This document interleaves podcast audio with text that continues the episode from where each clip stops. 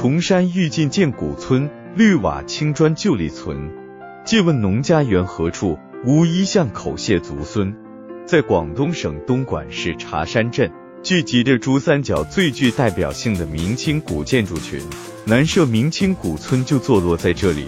这个安静的古村极具岭南特色，老旧的建筑，清清的池塘，高大的古榕树，走在古村旁如穿越。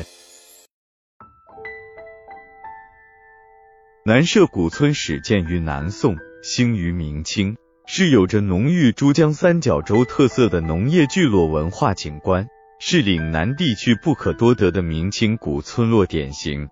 人们习惯称之为南社明清古村。这个古村落至今规模宏大，布局协调，环境优美。其中的谢氏大宗祠、百岁房、家庙。资政地更是明清建筑的典型代表。航拍可以看到村子的整体造型像一条船，中央是个长方形大水塘，水塘上架有桥梁，把水面分割成四块，类似船舱。村民习惯把水塘叫做水船，寓意着全村人乘风破浪，驶向兴旺的彼岸。水塘的两边。便是整个村落以及建在水边的宗祠。按岭南地区的风俗，宗祠的门前一定要有水池，如果没有，建宗祠的同时，就是挖也要挖个水池出来。村中的古旧建筑特色鲜明，保留了大量石雕、砖雕、木雕、灰塑及陶塑建筑构件。其中引起我强烈兴趣的有三点。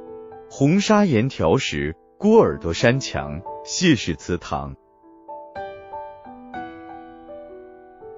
一、红砂岩。南社村整个村落古建筑的门柱、柱础、墙基、拐角石都是用坚硬的赤红色砂岩雕砌而成，在岭南夏日明媚的阳光照耀下，与参天碧树相映成趣。明艳火红。资料上说，红砂岩是我国南方地区，尤其是广东特有的沉积岩类的岩石，因含有丰富的氧化物而呈红色、深红色或褐色，故称为红砂岩。东莞民间称之为红粉石。在东莞。使用红粉石的历史可以上溯到北宋、明、清时期，红粉石作为建筑材料极为盛行。民国时仍有应用。我在广州参观南越王墓时，就曾发现红砂岩。在威海荣城的草房子石墙上也见过红砂岩，在我们这儿的山上也会偶尔见到这种岩石。只不过数量少且不是十分规则罢了。看来红砂岩是我国南方地区，尤其是广东特有的沉积岩类的岩石，有点误差。那么到底是什么样的地方才会出产红砂岩呢？这得从红砂岩的形成找答案。原来构成红砂岩的老红砂，在成因上应归属海岸风沙堆积。物源主要来自裸露的滨海沙体，堆积后在全新式湿热气候期红化交结而成。经石英砂热释光年龄测定，得出老红砂系末次冰期低海平面时段堆积物的结论。那么我就在心里想，是不是只要具备湿热气候和海滨这两个条件的地方，都有可能形成红砂岩呢？只不过不同的地方受大气环境等影响。其交结物质和风化程度会有差异，有些红砂岩会随着环境变化崩解破碎，甚至泥化。所以我们在许多地方都会发现红砂岩，不过数量和大小等不同。在古代的东莞，红砂岩主要应用于建筑方面，可能当时只是就地取材，但现代人赋予红砂岩以其独特的文化内涵。认为它以优美的艺术形式沉淀了东莞深厚的历史底蕴，传承了数千年来的人文风俗，构成了东莞人记忆中不可磨灭的深刻印象。的确有道理。祖籍辽埠镇的梁先生就曾说，他从小看着红砂岩所建造的屋子长大，和所有东莞人一样，对红砂岩有着一份特殊的感情。一看到红砂岩就会觉得亲切和熟悉。因此，红砂岩除了具有文物价值以外，还承载着岭南的一份文化记忆。东莞当之无愧为红砂岩的故乡，因为在城乡街道或小巷、江堤、桥涵、园林建筑的亭台楼阁，普通民居，甚至官府衙门，都有红粉石娇艳多姿的魅影。成为东莞历史文化中不可或缺的东莞元素。红粉石装修后的建筑表面及墙体，散发着一种文化韵味和自然气息。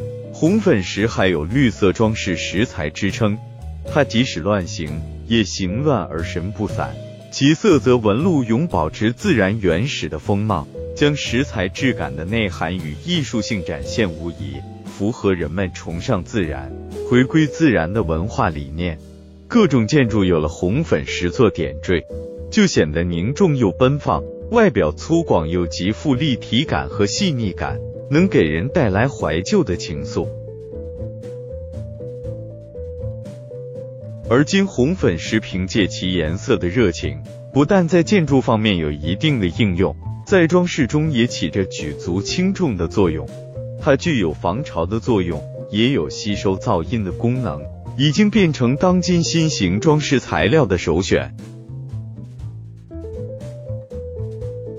可是，红粉石是最易风化的建筑材料中的一种，酸雨会破坏红粉石内的胶介质，加速红粉石中的盐分析出，导致酥粉现象的加重。温暖潮湿的气候容易生长第一。苔藓和其他花草，如果这些植物附着在红粉石表面，也会让红砂岩形成生物病变，极易剥落。时移世易，而今南社村的墙体上，红砂岩上的雕饰已看不出曾经的面貌，平添了一种幽古而沧桑的味道。据说，广州越秀公园的望海楼红砂岩墙体。已缩水一厘米，好在人们已经听到了红砂岩的哀哀哭泣，已经找到侵害它的一些因素，并已着手保护。只要人们真正对红砂岩发出爱意，它就永远以美丽的姿态装点人间。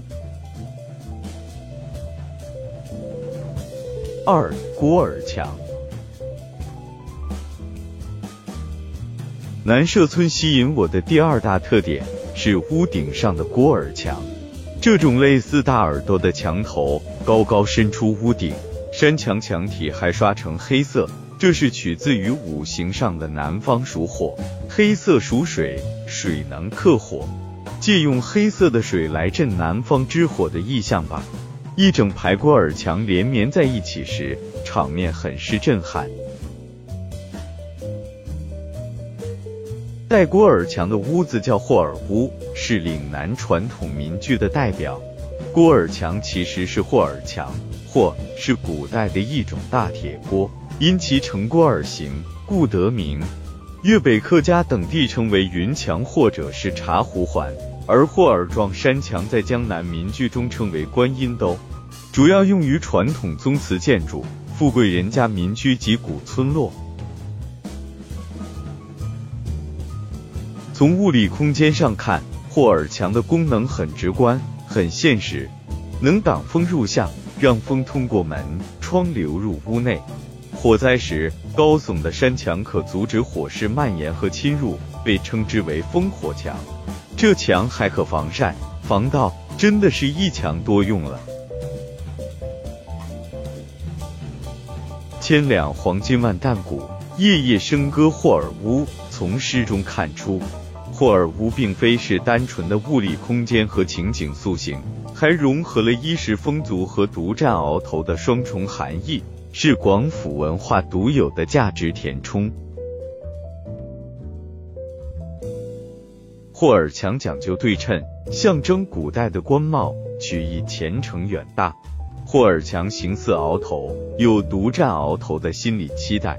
前高后低，层递而上，视为步步高升，是古代官宦世家追求达官显赫的象征。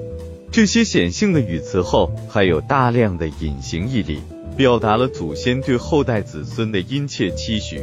从这个意义上讲，霍尔乌不再只是一种具象的物质再现，也是一种思想结构的呈现，是广府文化抽象思维的具体表征，是组织表达自我存在的动态构图，是对后代子孙耕读传家、光宗耀祖的心理激励。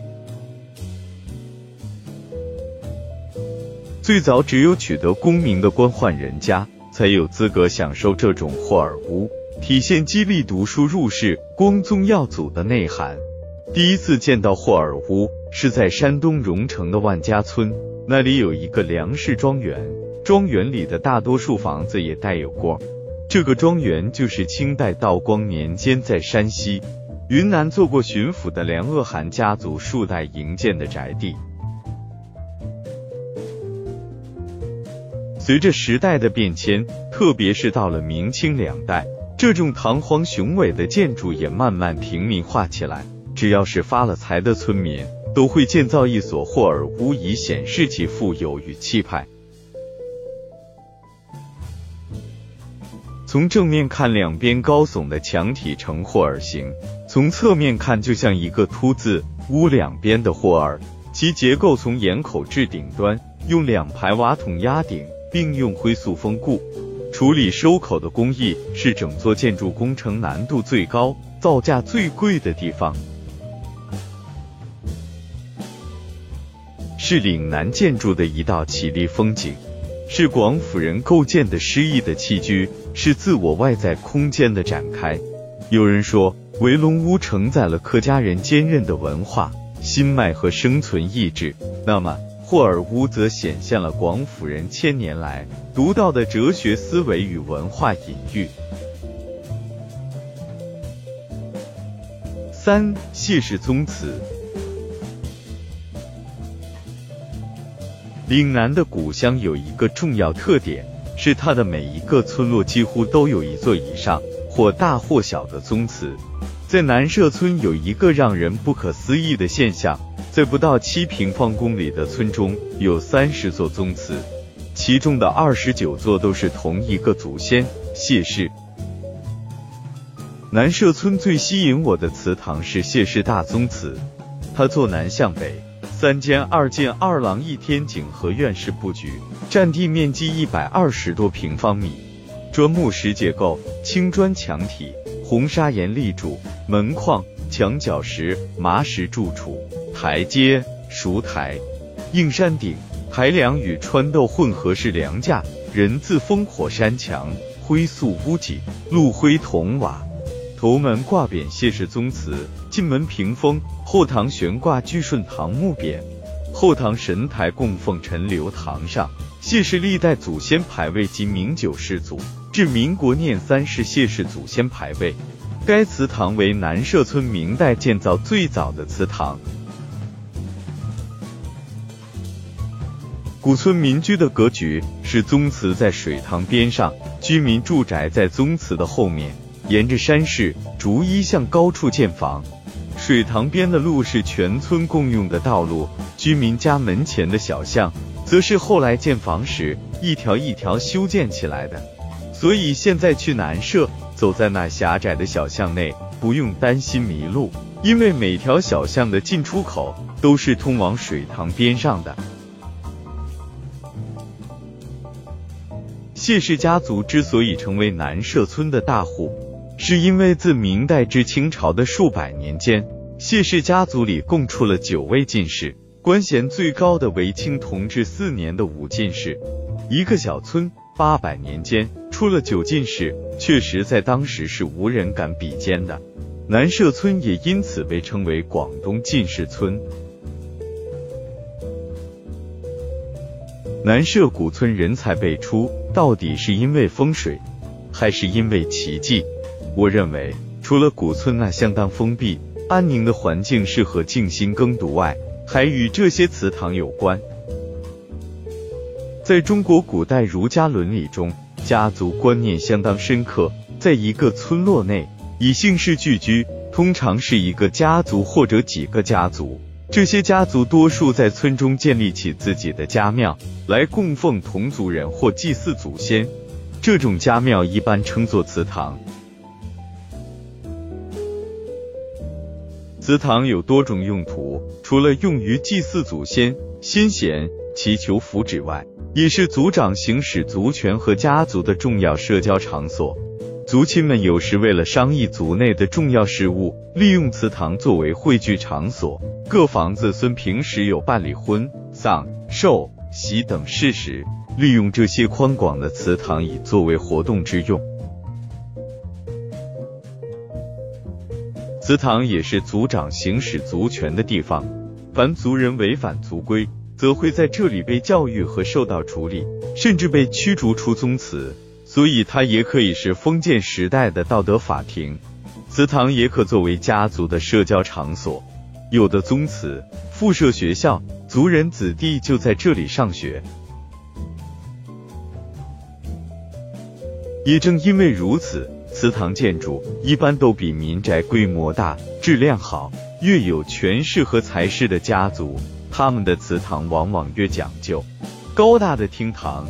精致的雕饰、上等的用材，成为了家族光宗耀祖的一种象征。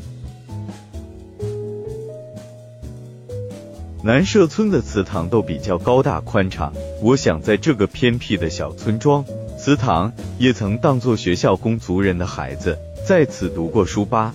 在那里，除了私塾先生的教诲，祠堂本身就传达着谢家的家风家训及谢家人对家族自信。在宗祠里，族人们会有一种虔诚的神圣感，在祖先的面前也会默默诉说衷肠，表达愿望。祖先的奋斗历程、优良品质、丰功伟绩都对后世有着巨大的激励作用。再加上家族的基因，谢氏家族成为名门望族是必然。央视的《祭祖乡愁：家园与根脉》。家燕等栏目曾纷纷前来南社明清古村取景拍摄，也说明了根脉对于家族兴旺的重要性。今天的宗祠已经不是单纯的宗族主义，而是有帮助人们寻根问祖、缅怀先祖、激励后人、互相协作的积极意义。还可以通过了解村中祠堂布局、建筑细节，聆听祠堂故事。感受祠堂建筑中古人的智慧，而今的祠堂对于加强中华民族的凝聚力和中华民族的团结产生巨大的作用。我去南社古村的时候，正赶上夏末，老天仿佛想把夏日的傲热发挥到极致，让人们明显感受夏秋的区别。室外的温度高达三十八度以上。当我步入南社古村的小巷时，顿时感觉到有丝丝凉意袭来。大多数小巷的外墙上都有各种爬藤植物覆盖，民居的房门前会摆上各种盆栽的花卉。沿着小巷的外墙有一道明沟，清澈的山泉就从沟渠内缓缓流淌着。这些泉水的最终目的地就是村中央的水塘。古建筑群保存良好，没太多后期修饰添加，小资情调坚固，让人有种时光倒流的感觉。古旧的深巷看不见尽头，望不见出处。青砖褐瓦的古老的建筑倒映在村中央的水塘中，池水不起一丝波澜，分外安详。小桥流水，杨柳依依，南社明清古村落隐藏于都市，并不热闹。特别适合漫步。青砖褐瓦，雕花俏岩，质次临笔。这里是研究我国古代农业、聚落文化和岭南明清古建筑的实力，具有相当高的历史文化价值和建筑艺术价值。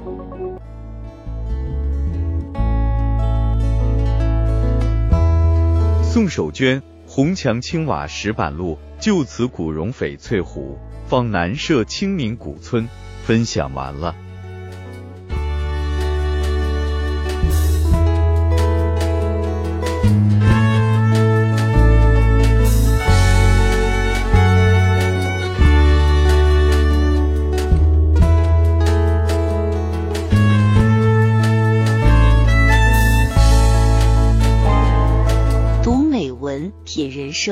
世界，打开心灵的锁。